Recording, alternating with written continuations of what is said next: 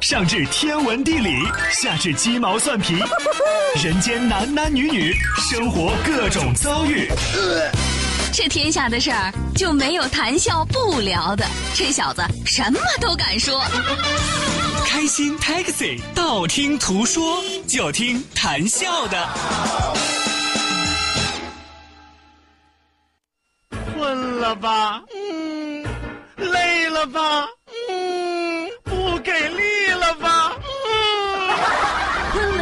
给力了，就听谈笑呀，听开心 Taxi，道听途说。生活难免苦辣咸，谈笑陪你说甘甜。开心 Taxi，道听途说，FM 九十二点六，谈笑为你而说。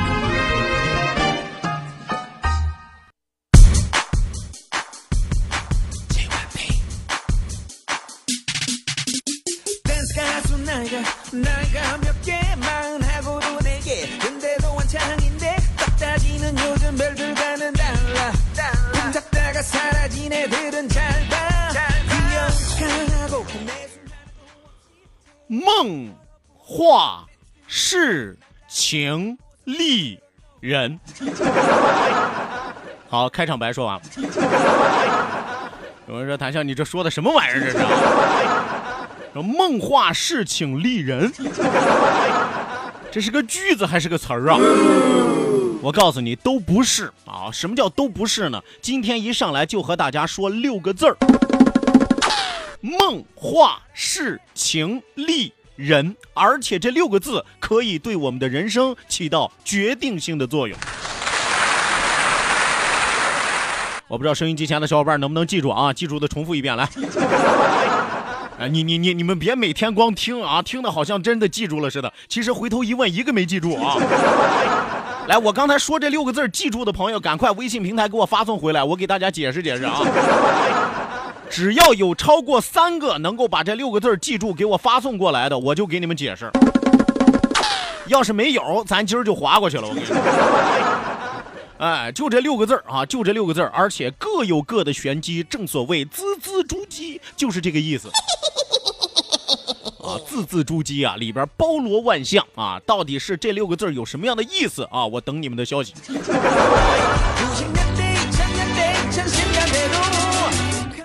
来吧，收音机前的小伙伴，欢迎您准时走进活力调频九二点六，这里是正在为您直播的娱乐脱口秀《开心 Taxi》，道听途说，我是你们的老朋友谭笑笑。本节目是由仁恒利小额贷款为您独家冠名播出，感谢我们的合作商家。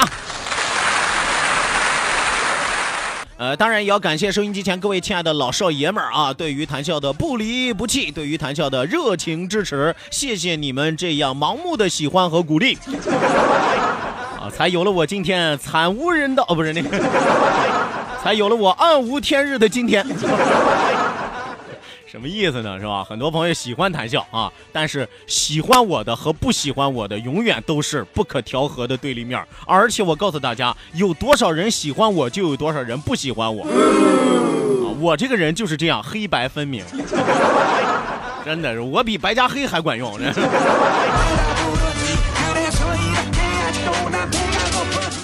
说一说笑一笑，不说不笑不热闹，笑一笑咱们就十年少。希望有更多的小伙伴抓紧时间发送微信来参与到我们的节目互动当中来。那再一次要提醒大家，一定要记住我们的两处微信交流平台，这是参与我们节目的两条途径。一处呢是我们九二六的公众微信账号 QDFM 九二六 QDFM 九二六。啊，另外一处呢是谈笑个人的公众微信账号，谈笑两个字一定要写成拼音的格式，谈谈是要笑，后面加上四个阿拉伯数字一九八四，最后还有两个英文字母，一个 Z 一个勾，一个 Z 一个勾哦。除此之外，也要提醒到收音机前的听众朋友，我们的视频直播正在为您拉开大幕。关注到九二六公众微信平台，下拉菜单有一个视频直播的小板块，打开视频看广播，谈笑有话对你说 i drink some control keep it in my poncho i。我就说吧，我经常说的话，好像很多朋友说，哎呦，谭笑说的真有道理，谭笑说的真好啊，但一个记不住。到目前为止发来微信的朋友啊，十几位朋友，就一个说的还稍微靠点谱。为什么呢？因为就一个说对了这六个字的读音啊，但是这六个字还写错了一个。哎，我刚才说哪六个字儿？梦话事情丽人啊，梦是哪个梦？做梦的梦。话是哪个话？说话的话。事是哪个事？做事的事。情是哪个情？感情的情，是吧？利是哪个利？利益的利。人是哪个人？咱们行得正，站得直，一撇一捺写个人。就一位朋友啊，梦话事情利人是吧？利还写成了板栗的栗。你爱吃零食是咋的？后边的那简直都没法看了啊！有朋友说我就记住一个梦字啊，好几个朋友说我就记住一个梦字，你是困了是吧？睡吧，真不好意思打扰你午休了我。啊，还有一哥们儿更厉害啊，打来这六个字我都不知道是谁说的。梦情话，钱玩坑啊！前面这三个字我承认我说了啊，钱玩坑是啥意思？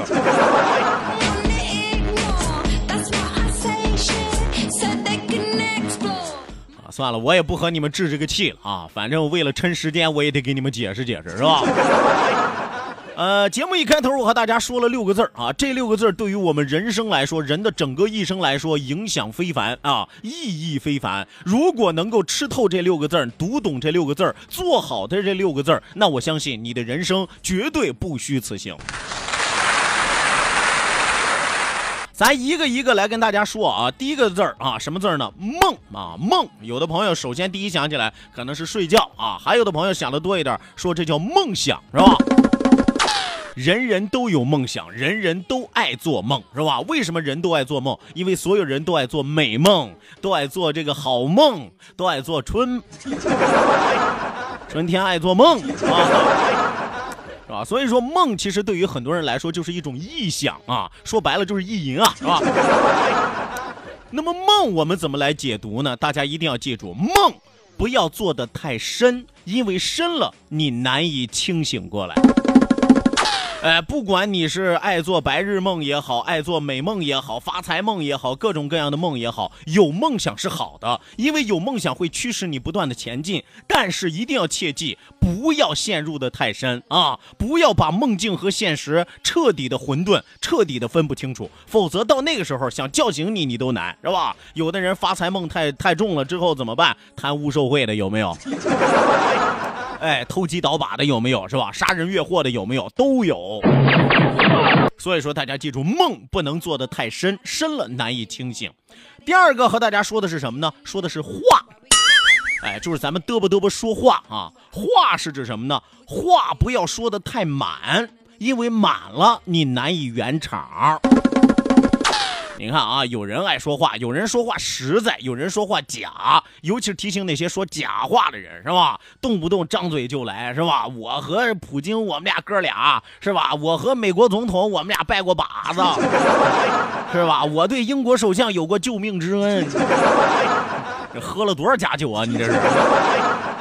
话不要说的太满啊，动不动别人求你办事儿，不管什么事儿，张嘴就来。有事儿您说话，就没有哥们儿我办不成的。那好了，哥们儿啊，最近我想上月球看看，你帮帮忙呗，是吧？所以说大家记住了啊，话不要说的太满，满了难以圆场。但是，但是啊，提醒一下。就是那些爱喝酒的，喝完了酒之后爱吹牛的，是吧？就大家可以去马猴公园或者路边烧烤摊听一听，十二点之后都谈论五千万生意的那些，那你们随便啊，因为喝上二两猫尿，你们连自己都不认识，是吧？你别说说话了，是吧？你也别说说话了。所以说这叫话不能说的太满，满了难以圆场。下一个是指什么呢？事儿，事儿不能做的太绝，绝了你难以进退。中国有个词儿叫进退两难，为的是什么？因为你做事儿做的太绝了啊！呃，我们说有的人真的是杀人不过头点地，得饶人处且饶人，但是有的人不这样，是吧？逮着青蛙能钻出团粉来。哎，我是得理不饶人啊！能弄死你，我绝对不留活口，斩草除根，我是永绝后患。那你说这样的人能有好吗？是吧？我们常说日前留一线，日后好相见。这些人可能都从来不管以后，只顾眼前的过瘾，这叫做事儿做得太绝。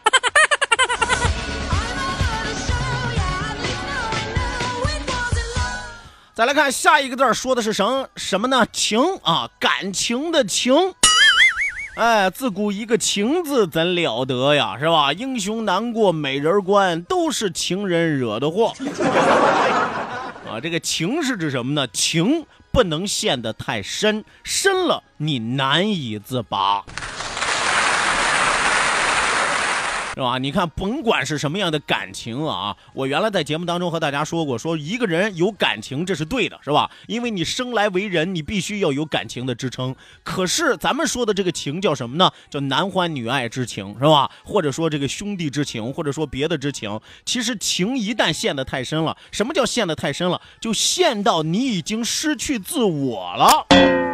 哎，咱经常说两个人谈恋爱，哦呦，爱的跟一个人似的，是吧？另外一个没了对方就跟活不了似的，这样的感情通常没有好结果。你都没有自我了，你都已经爱的都已经忘乎所以了，那么也就是说你在感情当中已经处于被动的地位了。稍微有点风吹草动草动的时候，是吧？橡皮筋撑得越来越紧，越来越紧，一松手，崩死的永远都是你。所以说，大家记住了，情不能陷得太深，深了你难以自拔。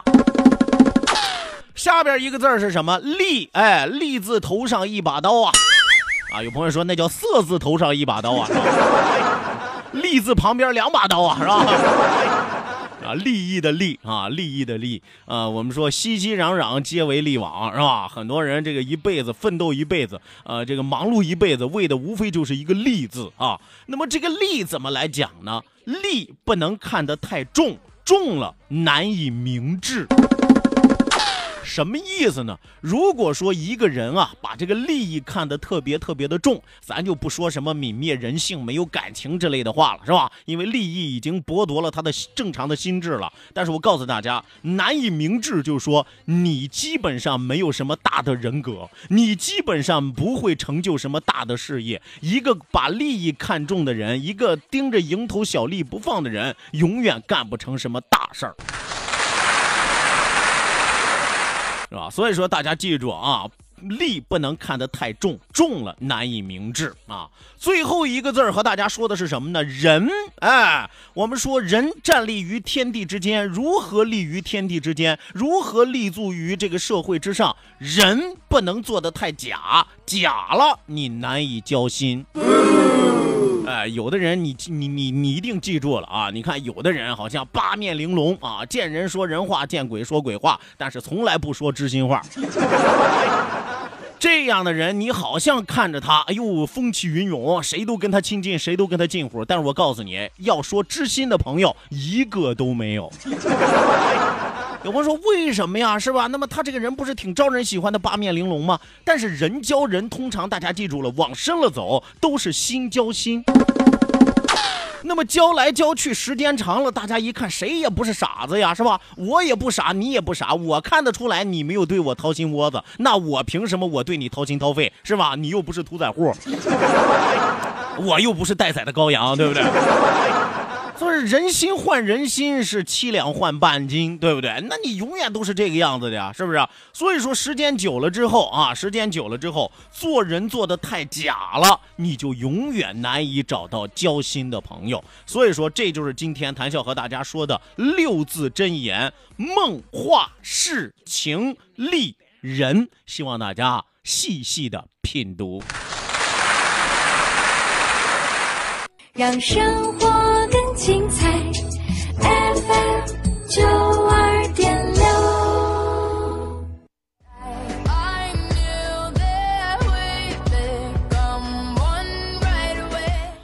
好的，那收音机前的听众朋友，欢迎您继续锁定活力调频九二点六，这一时段是正在为您直播的娱乐脱口秀《开心 Taxi》，道听途说，我是你们的老朋友谭笑笑。咱们马不停蹄为您送出我们今天第一时段的道听途说，打开历史的书，点亮信念的灯。道，万法自然；听，天下大观；图，风雨无阻。说说说说说说什么呀？到底说什么？我哪知道？听谈笑的呀。说谈笑风生，道听途说。说说道听途说。好的呢，打开历史的书，点亮信念的灯。这一时段的节目当中，谭笑将继续为您盘点的是中国古代的那些黑科技。其实我说句实话啊，一提黑科技，很多朋友就会觉得有些光怪陆离，是吧？有些不可思议。但是今天咱们说的这个黑科技，你别说，还真的很实用，而且你必须要为这种巧夺天工的手艺啧啧称赞，忍不住挑大拇哥啊！因为你琢磨琢磨，古代就那种技术水平之下，是吧？就那种工艺粗糙之下，能够做出如此惊人之物。堪称一绝。那么今天谭笑要和大家说的是什么呢？来看一件衣服，它的名字叫纱衣。哎，什么叫纱衣呢？其实顾名思义，就是用纱做成的衣服。我跟你说，谭笑，你这叫狗带嚼子瞎胡勒了。黑科技，黑科技，说了半天，来一件纱做的衣服，这算什么玩意儿啊？我告诉大家，你不要小看了一件纱衣，可能在现代科技如此飞黄腾达的今天，做一件纱衣问题不大。可是你要倒退多少年，你再回去看，是吧？咱一竿子支到马王堆里边去，是吧？你看看当时做的那衣服，你再琢磨琢磨当时那技术，你就会忍不住挑大拇哥了啊！我们说古代的纺织技术之高超，我们今天的人是难以想象的。呃，我还记得我曾经在这个初中历史课本小字儿里边看到过啊，说这个有一个胡人啊，有一个胡人，这个什么叫做胡人呢？就是华夏族啊以外的民族，说白了就是汉族以外的民族，最开始全部都称作为胡人啊。那么古代其实是禁止这个胡汉通婚的，就是汉族和胡人是禁止通婚的，是吧？那你现在不，现在无所谓了，是吧？现在你别说和胡人通婚，咱和黑人都一样通婚，是吧？各种颜色，五颜六色，你都可以随便通婚，是吧？你那而且男的女的，男的女的可以啊，男的男的是吧？女的女的是吧？有的国家也可以是吧？啊。呃，那么胡人呢，原指中国以北的蒙古高原地区的游牧民族啊。胡呢，其实呢是北亚民族语言当中“人”的意思。秦汉时期，塞北的胡人统一之后，被汉人称之为匈奴，匈奴呢则自称自己为胡。后来，胡人这个词儿就被用来比作中国北方和西方的外族或者是外国人的泛称啊！大家记住，胡人就是这个意思啊。那么这个小字儿里边写的是什么呢？说这个有一个胡人啊，啊，咱咱咱就往大了翻译吧，说有个这个外国人啊。说有个外国人啊来拜见这个唐朝的官员啊，到了这个唐朝官员家里之后，一见这个唐朝官员，突然发现，这个唐朝的官员身上穿了一件纱衣啊，这个纱衣里边呢，居然都能透出一颗痣来 啊！当然具体长在哪个部位，咱就不细说了，是吧？啊，回回头你再看错了，是吧？啊，他指不定哪个部位，反正呢，他能看得见，是吧？能看得见。所以这个湖人啊，又忍不住称赞妈说：“真是天热啊！你看你穿的穿的怪单薄的，是吧？一件小纱衣啊，你看你这个痣真明显。”是吧？唐朝官员说：“不好意思啊，那是我的痘痘，是吧？” 开玩笑啊！但唐朝的官员听完了之后说什么呢？哈哈一笑啊，说：“你来来来，你近前来看，我告诉你，我这不是一件纱衣，你来数一数。”这胡人走上前，撩开他的纱衣，一层、两层、三层、四层、五层、六层，我的个妈呀！一共穿了六层纱衣，都能穿的肉隐肉现。这胡人哪见过这个呀？是不是？那时候我天，穿着这个皮毛、豹纹，是吧？大树叶是吧？粗布衣，那就胡人了不地了。他哪见过这个呀？六层衣服，薄如蝉翼呀，我扑通就给跪下了啊！了不地，了不地呀！啊，我别的我不要了，走的时候给我来两件。当然，这是小字儿里边记载的，可见那个时候的纱衣有多么多么的薄啊，有多么多么的透，有多么多么的露啊，薄露透是吧？那么，特别是谭笑刚才也和大家说到了，咱也可以一竿子支到这个马王堆里边去，是吧？马王堆那件著名的能塞进火柴盒的纱衣，世界闻名啊。呃，那件纱衣长一百二十八厘米，袖长一百九十厘米，仅重四十八克。四十八克什么概念？一两都不到。啊，就一件衣服，一件纱衣，一两都不到啊！因此折叠之后，甚至可以放入现在的火柴盒里。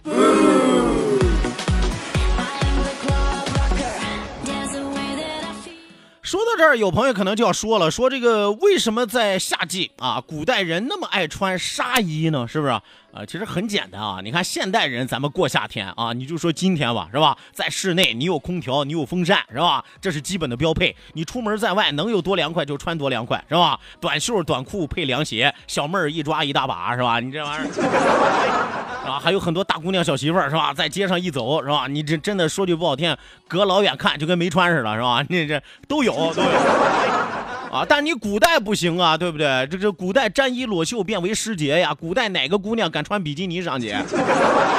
啊，什么叫沾衣裸袖变为诗节？你要是看见哪个姑娘肩膀头子露出来，被哪个男的看一眼，那完了，这姑娘活不了了。除非你娶了她，要不然她上吊自杀去，是不是？你看生活在古代多好，你还愁找媳妇吗？是吧？根本就不愁啊，对不对？大街上见谁好看，撸起胳膊来，他就跟你走了，啊，那这是个玩笑啊。那么，在中国的古代，咱们的老祖宗是怎么度过盛夏的呢？尤其是大家看这个古装电视剧啊，电视里边各朝代的古人基本上都穿着宽袍大袖，里三层外三层，看着你都觉得热得慌、燥得慌，是吧？你想想，夏天汗流浃背，你在呼的里三层外三层，是吧？呼秋苞米没这样的。所以说那个时候纱衣逐渐流行起来，哎，我既穿了衣服，我又凉快，是吧？你想想，六层的纱衣都看着那么薄，是吧？啊，但是我姑娘姑娘也不敢那么穿，是吧？那么，根据中国的文献记载，早在古罗马时代，丝绸就从中国出口到了古罗马。